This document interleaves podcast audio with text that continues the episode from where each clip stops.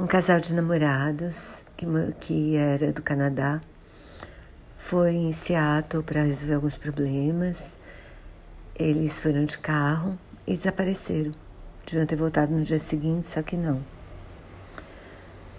Primeiro acharam a moça com sinais de estupro, depois o carro com uma parte das roupas dela, depois o namorado que também tinha sido assassinado. Isso aconteceu há mais de 30 anos atrás e a polícia não tinha material genético do assassino, mas ele não estava cadastrado em nenhum código de criminosos, banco de DNA criminoso e aí e aí o caso não se resolvia. Até que há pouco tempo atrás uma moça doou o DNA dela para. Na verdade, ela queria conhecer parentes que ela não, dos quais ela não tinha informação, então ela doou o DNA para um banco de dados.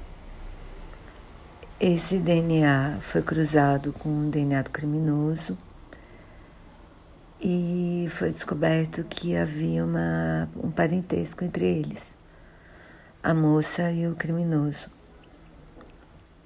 E aí uma cientista de genética, ela fez o, a árvore genealógica, eles também acharam outro DNA de um parente desse criminoso, e daí usando esses dois DNAs de parentes, eles descobriram quem que provavelmente era o criminoso.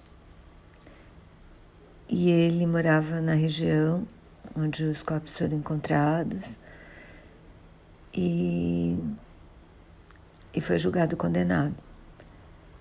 Eu achei bem interessante porque sim, eu achei que foi assim, sabe, muito muito justo que um criminoso tenha sido pego, graças à boa vontade de dois familiares que não eram criminosos, mas que não e que na verdade nem sabiam que eu poderia ajudar a elucidar um caso horroroso desses.